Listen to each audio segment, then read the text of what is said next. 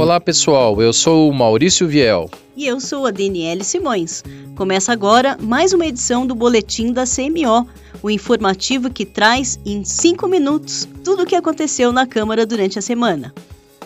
Vamos começar o boletim falando de saúde. Este foi o tema discutido em uma audiência pública na última sexta-feira, dia 30. O encontro foi promovido pela Frente Parlamentar de Revisão do Plano Diretor e serviu para debater ações de saúde no município. O encontro foi conduzido pelo vereador Tinha de Ferreira, do PTB, que é o presidente da Frente Parlamentar. Também estiveram presentes a vereadora doutora Régia, do PDT, e o vereador Rogério Santos, do Podemos. O secretário municipal de Planejamento e Gestão, Bruno Mancini, representou o Poder Executivo Vamos ouvir um trecho da fala do vereador Tinha sobre a repercussão do debate. Eu acho que a, o planejamento está bem. O que hoje sentimos falta foi a presença da Secretaria da Saúde. Tivemos uma falta deles para poder responder o melhor. Eu acho que na parte da Secretaria do Planejamento estão de parabéns. Estão de parabéns porque estão acompanhando e estão respeitando a frente parlamentar. Isso que é muito importante. Então nós estamos colhendo os dados que possa se auxiliar que esse plano de revisão do plano diretor, após cinco anos, saia do papel. E a saúde continuou em pauta nesta terça-feira, dia 3 de setembro. A Câmara promoveu a terceira rodada de debates do projeto Osasco que Queremos. O tema deste terceiro encontro foi como organizar uma boa rede pública de saúde e teve representantes do setor de Osasco, Tabuão da Serra e Guarulhos. O vereador professor Mário Luiz Guide, do PSB, é o organizador desses encontros.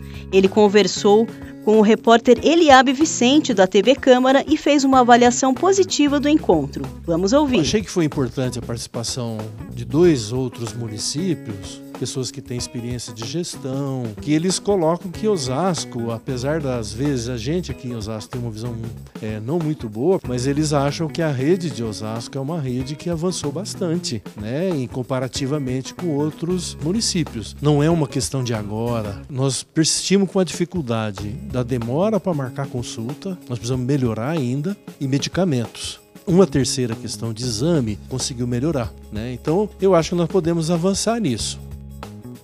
O projeto Osasco que Queremos é uma iniciativa criada para ouvir a sociedade sobre o que é preciso para ter uma cidade melhor no futuro. Na quarta-feira, dia 4, aconteceu a tradicional sessão solene em comemoração ao Dia Municipal da Seixonoye. A solenidade foi presidida pelo vereador Toniolo, do PCdoB, e teve a participação de membros da Seixonoye de Osasco e da região.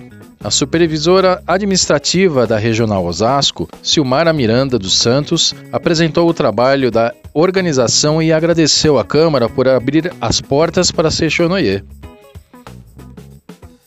E vamos agora para as informações sobre o que os vereadores aprovaram em plenário nesta semana.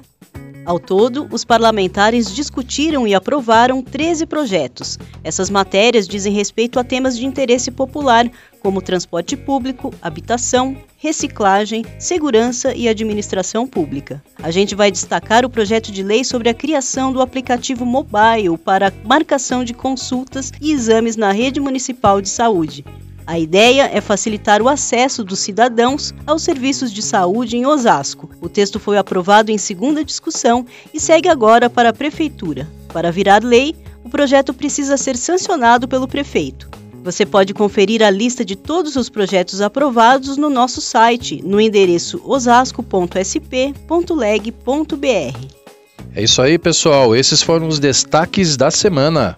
Antes de encerrar, a gente faz um convite especial a toda a população para o desfile cívico-militar de 7 de setembro, a partir das 8 da manhã, na Avenida dos Autonomistas. Vai ser uma grande festa em comemoração à independência do Brasil, com o tema O Brasil e sua integração cultural.